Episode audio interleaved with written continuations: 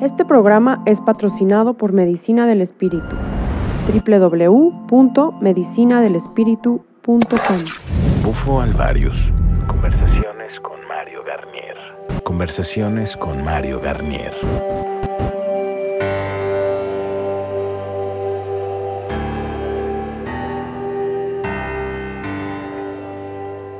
Para Medicina Sagrada CDMX, un podcast más. Contento, estoy eh, a unos escasos metros de lo que se llama el árbol de la noche triste, que ahora ya le han cambiado al árbol del, triunfo. Estoy con Memo, eh, un participante con el tiempo eh, de las ceremonias de Bufo Alvario, que con el tiempo se ha ido convirtiendo en cercano, en amigo. Y este, y pues como es costumbre con la comunidad, cuando hay algo que creo que vale la pena compartir, pues grabo. Memo, bienvenido a los podcasts. Muchas gracias Mario, te agradezco mucho. Para mí es un gusto estar aquí contigo, compartir mi experiencia. Eh, pues es una experiencia que me cambió la vida radicalmente. A todos. Yo creo que a todos nos cambia la vida, eh, que llegó en el momento en el que tenía que llegar. A partir de ese día eh, estoy convencido que existen las sincronicidades, ¿no? que las cosas tienen que pasar por algo.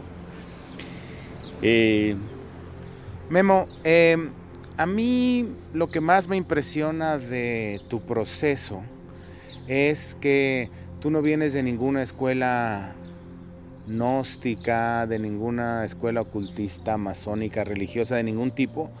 eh, y sin embargo, yo te empecé a escuchar hablar eh, cuando terminabas las sesiones de, con- de conceptos súper elevados que, que me gustaría que compartiéramos con las personas. No son, no son elevados, son em, poco comunes. O sea, eh, digamos que conforme va avanzando la conciencia, decías tú, vas poniéndote en frecuencia de, de poder comprender ciertos conceptos. Es como si, si no sabes qué es el 1 y el 2, pues no, puede- no puedes este, sumar al 3, ¿no?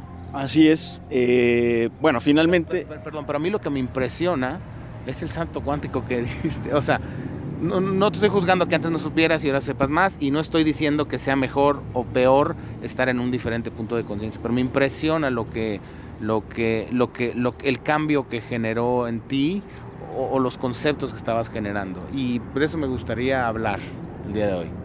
Eh, mira, yo lo que creo, después de la experiencia, eh, siento que efectivamente mi vida cambió radicalmente.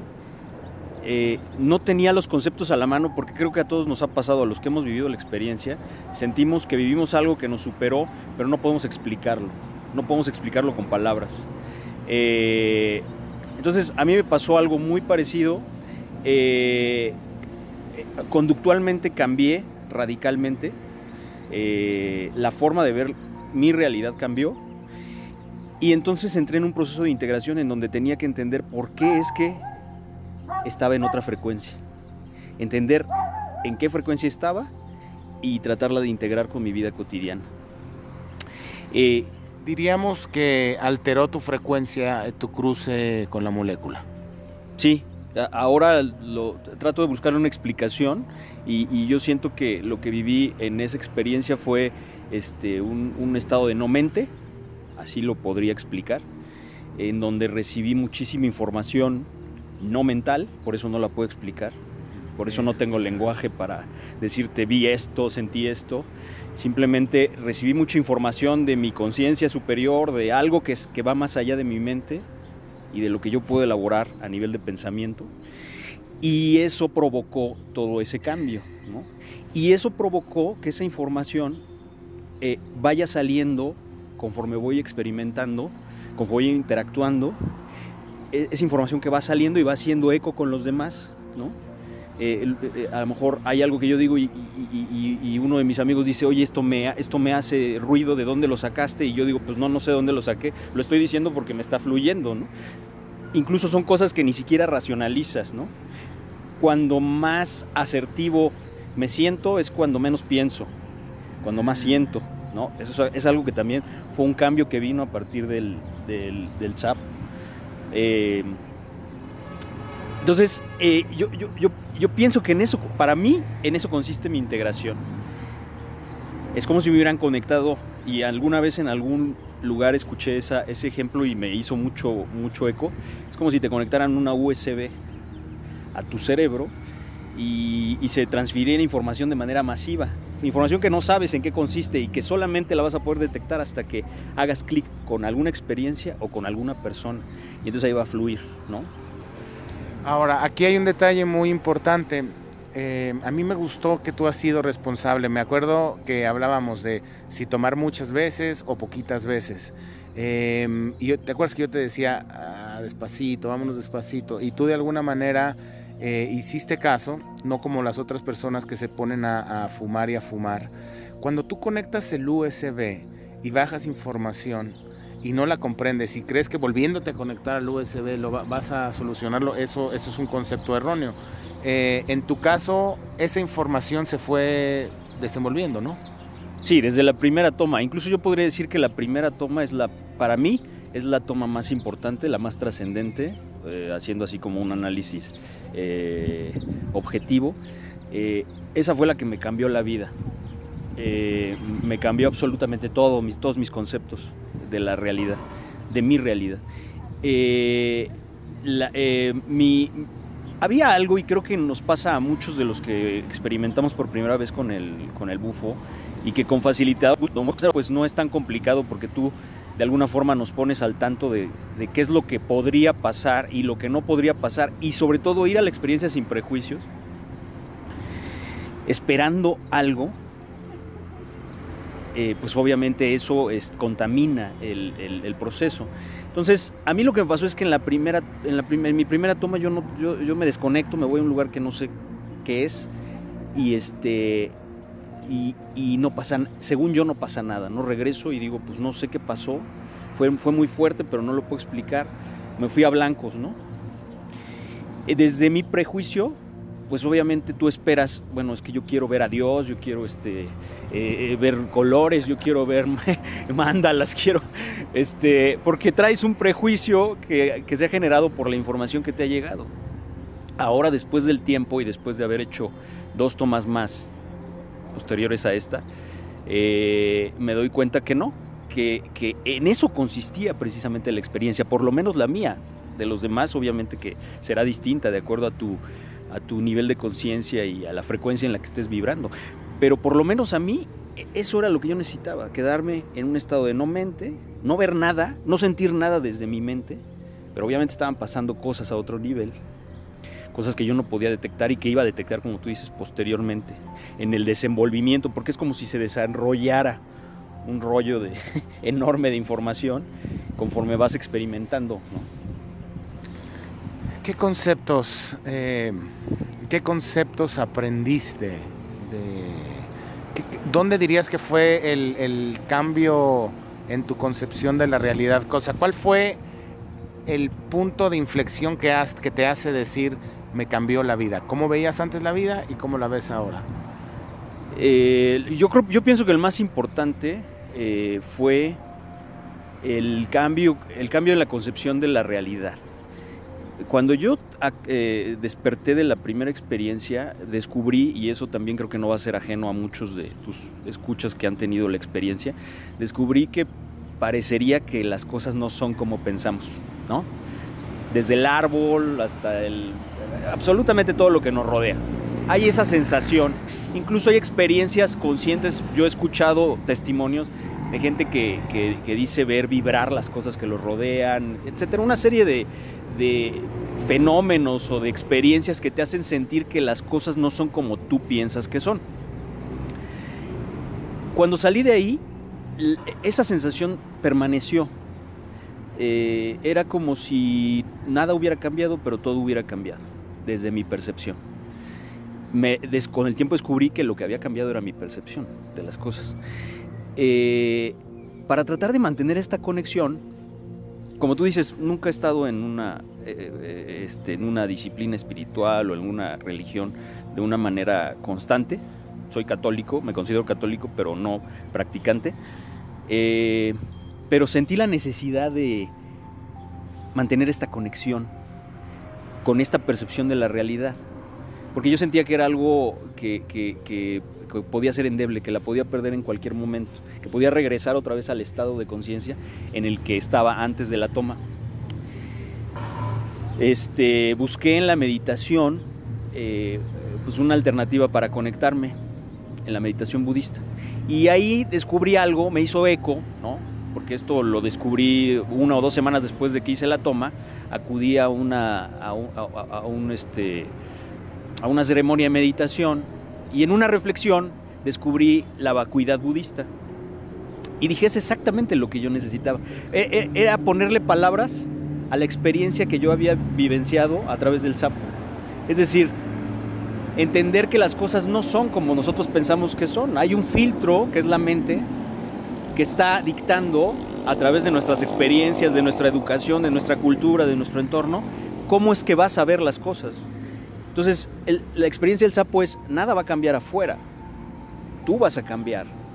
Desde adentro, a través de tu percepción, vas a cambiar tu realidad. Y descubrí, por ejemplo, en el budismo, sin convertirme en budista, obviamente, pero descubrí esa, esa, esa forma de ver las cosas y le puse palabras a algo que no podía ponerle palabras, ¿no? Es que, es que aquí es lo que me llama mucho la atención. Eh, con estas moléculas, con estas herramientas, accedes a los conocimientos que otras personas han llegado con disciplinas, con ayunos, con maestros. Y a mí lo que me impresiona es igual, o sea, darme cuenta que de repente la experiencia descrita como samadhi o la experiencia mística de los incluso de los cristianos todo absolutamente eh, tiene la misma descripción.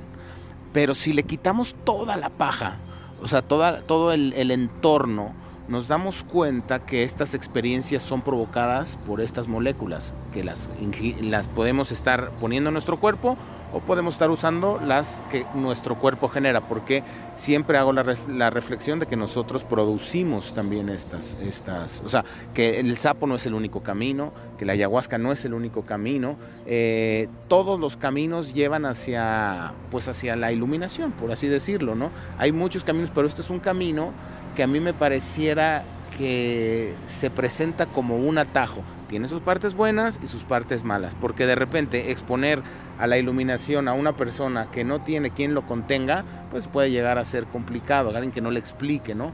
Pero eh, si tienes la contención adecuada, la explicación y la guía posterior, esto acelera un poco el cambio evolutivo como especie. Y yo creo que para eso fueron dejadas aquí estas moléculas, ¿no? Y de repente un tipo como tú o como yo, que no venimos de, ninguna escuela, de o sea, bueno, yo me considero, yo no, hablo por mí, yo me considero un don nadie espiritualmente hablando, porque a mí este, me llevaban a, a las meditaciones y me quedaba dormido, me llevaban a la iglesia y pues me robaba los cambios, ¿no? De, de, lo que daban de las limón. O sea, no soy alguien. Y sin embargo, el cruce con estas tecnologías despertó la espiritualidad en mí, pero desde un punto de vista sin dogmas, ¿no? Y de repente empiezo a voltear y digo, claro, los budistas tenían razón, o incluso los católicos, o, todos, o sea, voy a hablar incluso del Corán, todos absolutamente tienen un poco de verdad, pero toda la experiencia mística está fundamentada en estas moléculas y eso es algo que,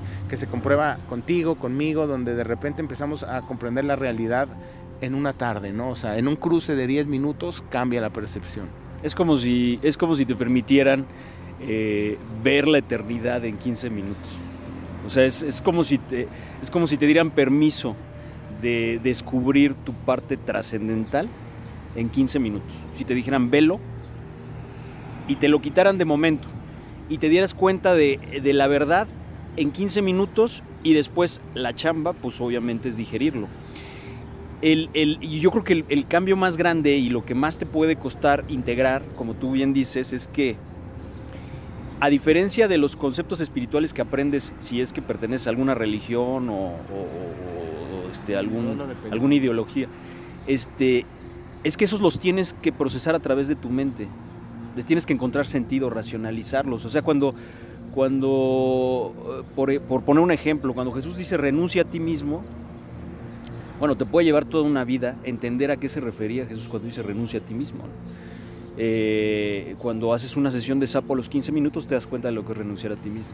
O sea, Es, pragmatismo espiritual. Lo sientes desde adentro, ¿no? Cuando, cuando, cuando hablamos de apegos, es lo mismo, ¿no? O sea, este, pues, toda la vida te la pasas diciendo, no, lo, lo, más importante no es lo material, este, este, no hay que apegarse, no hay que depender, este, pues sí, todo eso lo ves y lo tratas de racionalizar y aplicar en tu vida y te cuesta mucho trabajo. Cuando sales de una sesión de sapo, dices, ya entendí.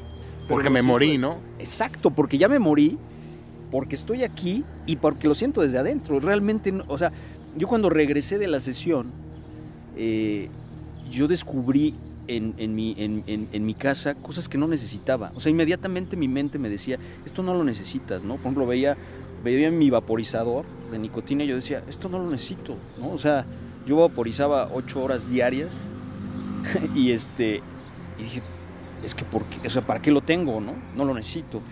Y así, y así ocurrió con muchas cosas, pero salía de adentro. Déjame hacer un paréntesis interesante. Aquí mucha gente dice, eh, mucha gente anda vendiendo por ahí que si fuman sapos se les quitan las adicciones. Y, y, y la verdad es que no es así.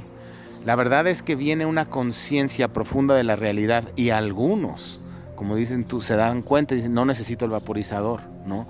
Pero no porque químicamente te lo quite o porque haya un pase mágico que diga, ya no vas a ser adicto. E incluso hay personas a las que no se les quita, porque al final es un expansor de la conciencia. Y yo creo que si dejaste el vaporizador, que no sé si es adicción o no, pero si lo dejaste a un lado, fue no porque un químico externo te haya dado una medicina curadora, sino porque con tus niveles de conciencia y de comprensión se elevaron para darte cuenta de que no lo necesitabas. Y eso es algo que hay que desmenuzar, porque muchas personas andan por ahí ofreciendo que, les van a quitar a sus hijos los drogadictos con esto y no es así, ¿no? no incluso, incluso también descubrí que puedes seguir haciendo lo mismo, ¿no?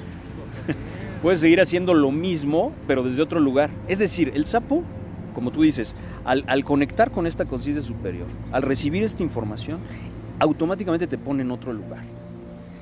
Haces todo lo mismo que hacías antes, pero desde otro lugar. Puedo darle algo a otra persona, pero no desde el apego, no desde el, no, no desde el, sino lo das porque realmente te nace darlo, estás en otro lugar. Puedes tener una relación, ¿no? Pero ya no desde la ansiedad, no desde la necesidad, no desde la carencia, sino porque te nace hacerlo. Eh, es decir, yo así lo puedo explicar. Es como si te pusieran en otro lugar, es como si estuvieras tres escalones abajo y con el sapo de monte te dijeran, mira, hay, hay una terraza, ¿no? O, hay este nivel. Y desde ahí vuelves a hacer lo mismo, pero con otros ojos. Claro, estás viendo el mismo lugar desde una perspectiva más elevada, o no elevada, sino más completa. Por eso yo digo que es una tecnología que nos permite acceder a funciones avanzadas del cerebro y cuando usamos nuestro cerebro eh, tenemos mayor posibilidad de procesar la realidad. Al final es tecnología, es, una, es un conector eh, que entra en nuestro cerebro y nos da la posibilidad durante unos segundos, durante unos minutos, de ver nuestra realidad con otros ojos, ¿no? Ahora, la comprensión de los conceptos no garantiza la aplicación de los mismos. También eso es, otra cosa que, es un tema, ¿no? O sea, siempre se respetará el libre albedrío de, la evolución del espíritu, porque si no sería fals, eh, si no sería una violación al proceso espiritual de cada quien.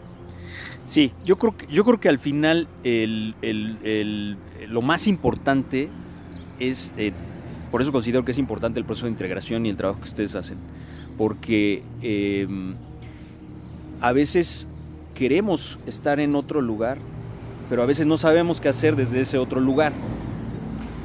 Eh, entonces es necesario pues allegarse de ciertas herramientas eh, terapéuticas, de experiencias de otras personas. A mí me ha servido mucho intercambiar experiencias con, con algunas personas que han eh, tenido este, esta experiencia, eh, como para ir aterrizando ciertos conceptos que, que pues a lo mejor los estoy aplicando en la realidad, pero que no los entiendo, porque eso sí me ha ocurrido también en muchas ocasiones, ¿no? Mi vida realmente cambió radicalmente Pero hay cosas que no puedo explicar. O sea, si me preguntan por qué haces o por qué actúas de esta manera, no lo puedo explicar. Por ejemplo, y cosas tan triviales como a la hora que me levanto, ¿no? Después del sapo, pues me levanto diariamente a las 6 de la mañana, me despierto y me levanto. Y si tú me preguntas por qué, pues es algo que no le encuentro explicación. Simplemente es, eh, es algo que cambió en mí, ¿no? Eh, este, cosas así triviales que pues obviamente no, no he escarbado más a fondo, ¿no? Y otro tipo de conductas en donde sí este, he buscado una explicación racional, eh, que yo sé que no la requiere, porque al final pues la vida consiste en vivirla, en fluir con ella. Una, una de las, una de las eh, perdón que haga este cambio abrupto, pero me preguntabas qué, experiencias eh, más trascendentales me había dejado el sapo. Y la segunda, creo que la más importante, es la confianza, ¿no? una plena confianza en la existencia. Eh, a pesar de que soy católico, como te decía, había conceptos que no entendía. Eh, yo, por ejemplo, rezaba el Padre Nuestro constantemente y, pues eh, me di cuenta que no lo entendía hasta después de que experimenté con el sapo me di cuenta que y, me di cuenta porque en una de mis experiencias yo recuerdo haber visto mi vida en una fracción de segundo o sea toda tu historia sí es como si hubiera pasado toda mi vida, hasta las cosas más triviales como la pelea, una pelea con un vecino, lo que sea, pasó en una fracción de segundo. Yo la entendí así, la comprendí así, pero además era perfecta. No le faltaba nada, todo embonaba perfectamente. Esa fue la sensación que me dejó. Parece un paréntesis rápido. ¿Te das cuenta que en la experiencia cercana a la muerte muchas personas reportan haber visto su vida? Eso es eh, lo que provoca la molécula. Exactamente, y además es muy interesante porque la mayoría de gente cuando habla de esa experiencia habla de una experiencia lineal, dicen, vi mi vida como una película, una película es lineal, ¿no? O sea, tiene un principio infinito y se va desenvolviendo. Y, yo lo que viví, y me imagino que es lo que ellos también viven, nada más que no le pueden poner palabras, y yo tampoco, fue algo que no es lineal, es decir, todo de golpe. En un segundo comprendes todo absolutamente. Lo viste todo en un segundo. Sí, lo, hemos escuchado mil veces. Vi mi vida en un segundo, cuando morí y reviví, ¿no? Es la experiencia cercana a la muerte. Perdón por interrumpirte, continúa. Entonces cuando, cuando, cuando vi mi vida en un segundo y además era perfecta y no le faltaba nada, eh, cuando regresé a la experiencia, pues obviamente me cambiaron también mis conceptos religiosos. Yo, por ejemplo, rezaba diariamente diariamente rezaba, me encomendaba a Dios y decía, Dios, pues, protégeme, protege a mi familia, que no nos enfermemos, que no tengamos accidentes, que nos vaya bien, que tengamos trabajo.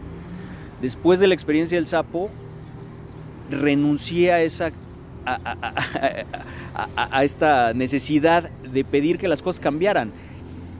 Ahora, ahora lo que digo es, ahora, ahora sí entiendo el Padre Nuestro, dice, hágase tu voluntad y no la mía.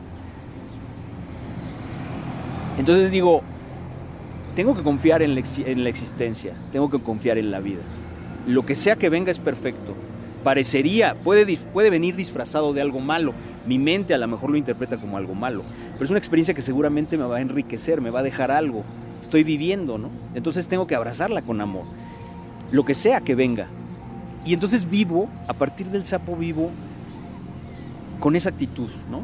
Lo que sea que venga, tenía que venir porque eso es lo que me dejó haber visto o haber sentido esta experiencia, este, como tú le llamas, previa a la muerte, de, este, de, ver tu vida así en, una fracción de segundo, ¿no? Eso me cambió radicalmente porque pues, renuncio a cualquier cosa que tenga que ver con resistirme, ¿no?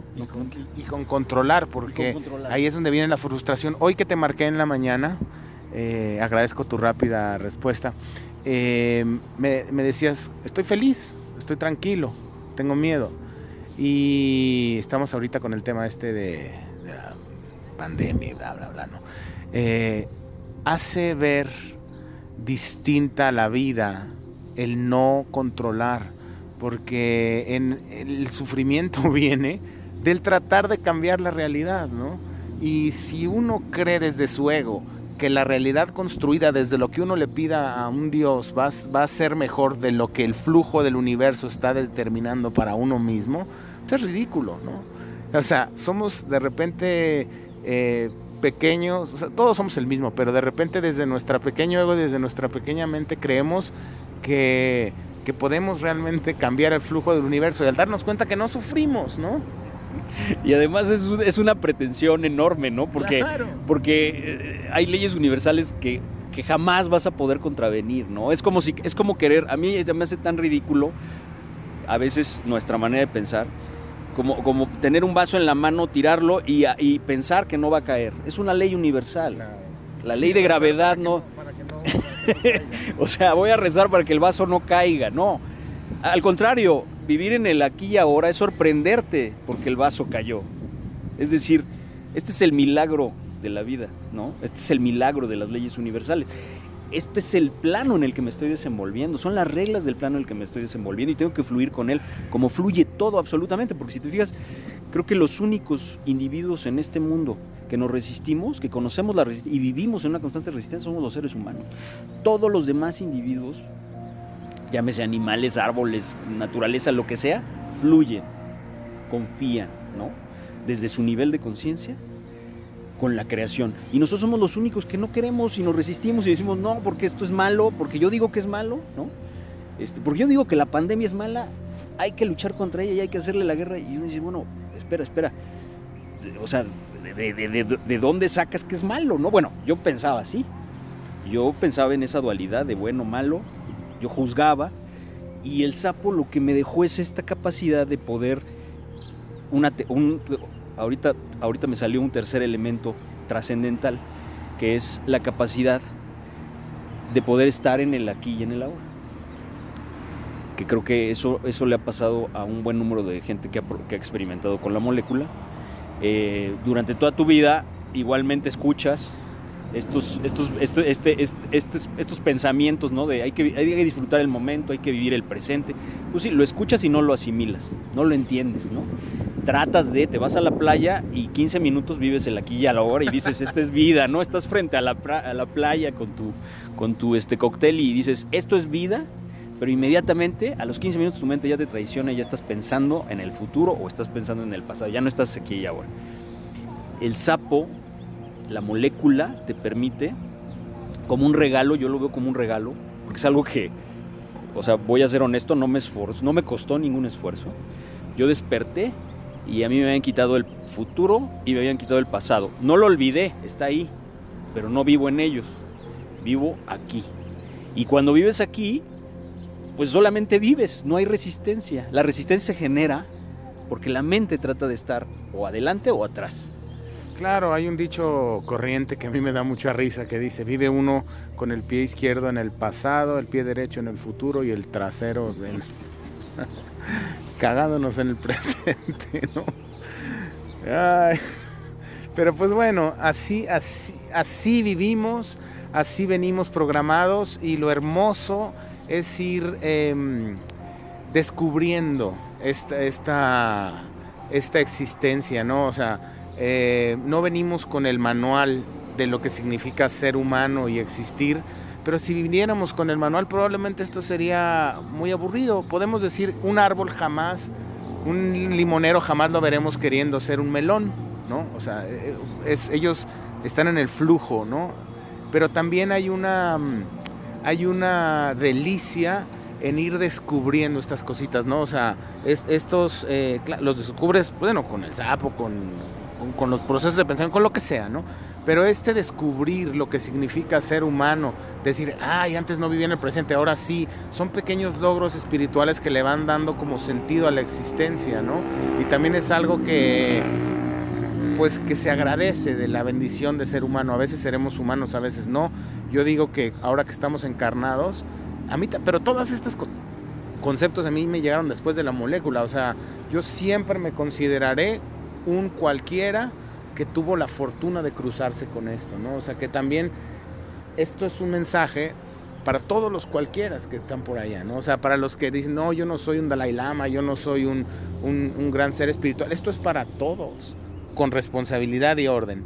Pero aquí hay otro tema que tú tocabas que yo quiero eh, retomar, ahorita lo tocaste fuera de la grabación, decías, cuando no estoy en la frecuencia solo escucho gis y ruido. Hay personas que entran a este canal y veo los comentarios, ¿no? Y dicen, malditos drogadictos, o, o sea, insultos, y yo digo, bueno, con amor les contesto siempre, este, bueno, pues recibo con amor tu comentario, pero con amor hoy puedo ver que no puedes ver lo que es esto, ¿no? Y, e, eso me llamó mucho la atención lo que hablabas. Incluso en los mismos podcasts que lanzamos, de hecho hay un podcast que no sé si poner o no, de hecho incluso no sé si ya lo habré puesto o no, eh, cuando este podcast salga al aire, con un, un, compañero que se llama Emanuel que lanza unos conceptos súper extraños que le van a incomodar a muchas personas, eh, que es el podcast que se llama ¿Qué somos? Eh, si no estoy en la frecuencia de entenderlo, me molesta, escucho ruido, ¿no? Sí, por, por, tu nivel de conciencia, ¿no? Pero además, ese es otro regalo que te da el sapo, ¿no? Bueno, ahorita parece que estoy haciendo una promoción del... Pero es que es maravilloso. Te pone en un nivel de conciencia, si es que estás eh, abierto a ello, de compasión. Alguna vez lo habíamos platicado este, antes, previo a una toma, tú me, posterior a una toma, tú me habías, este, habías retomado ese, ese tema de la compasión. Y es que eh, realmente vives la compasión igualmente desde adentro desde adentro porque sabes que hay niveles de conciencia, no, no mayores, no menores, simplemente... no mejor ni peores, sino... Diferentes, diferentes. Cada quien está experienciando este, desde un lugar distinto. Eh, y, esa, y, te da, y te permite esa capacidad de poder ver al otro con amor y con compasión. Es decir, eh, y no sé qué pase primero pero lo importante es que tú lo ves y dices, si él no lo entiende, si, él, si a él no le llega el mensaje e incluso le revuelve por dentro y le genera repulsión, es porque es su nivel de conciencia y no lo tomas personal. Dices, yo ando por la vida este, arrojando conceptos, lo que pienso, y, a lo mejor le cae a alguien y, esa persona luego me retroalimenta. Y todo el tiempo nuestra interacción nos permite ir creciendo nuestro nivel de conciencia. Eh, eh, este, entonces, es algo que también eh, pues, la molécula pues, coadyuva a que descubras esa capacidad que tienes de, de, tener compasión por el otro, no solamente de dientes para afuera, sino que lo sientas realmente. Ahora, no a todo mundo le pasa, también quiero decirte eso, Memo. yo escucho a gente que, por ejemplo, fuma sapo y lo primero que dice es, voy a llevarle a mi mamá, que es una tonta, que no sabe de estas cosas, porque va todos los días a tal o cual parte, entonces le voy a llevar esta molécula. Y no entienden la compasión, que eso es lo que yo, yo hablaba contigo cuando terminamos la sesión. O sea, tú no puedes salir de esta experiencia queriéndosela imponer a todo mundo. El respeto del, tiempo de germinación espiritual de cada esencia es básico. Como dices tú, habrá quien lo escuche y habrá quien no. Pero es una trampa del ego creer que porque ya fumamos sapo ya somos eh, mejores que los demás. Es muy importante que no, entender que nadie es mejor que nadie porque está en un proceso evolutivo. Es como si hay dos árboles que son limones y uno ya está dando limones y otro ramita apenas. Eventualmente dará los limones. Pero si el árbol que ya está dando limones se cree más que el que es ramita, es ridículo. Es ridículo. O sea, tenemos que comprender que no hay mejor ni peor en el proceso de evolución del espíritu. Eh, estamos eh, eh, en medio de la ciudad, nos están barriendo aquí al lado, pasan camiones, pero es parte de lo sabroso de... Tenemos un barrendero aquí, un hermanito, barriéndonos las orejas al lado. Sí, totalmente de acuerdo contigo.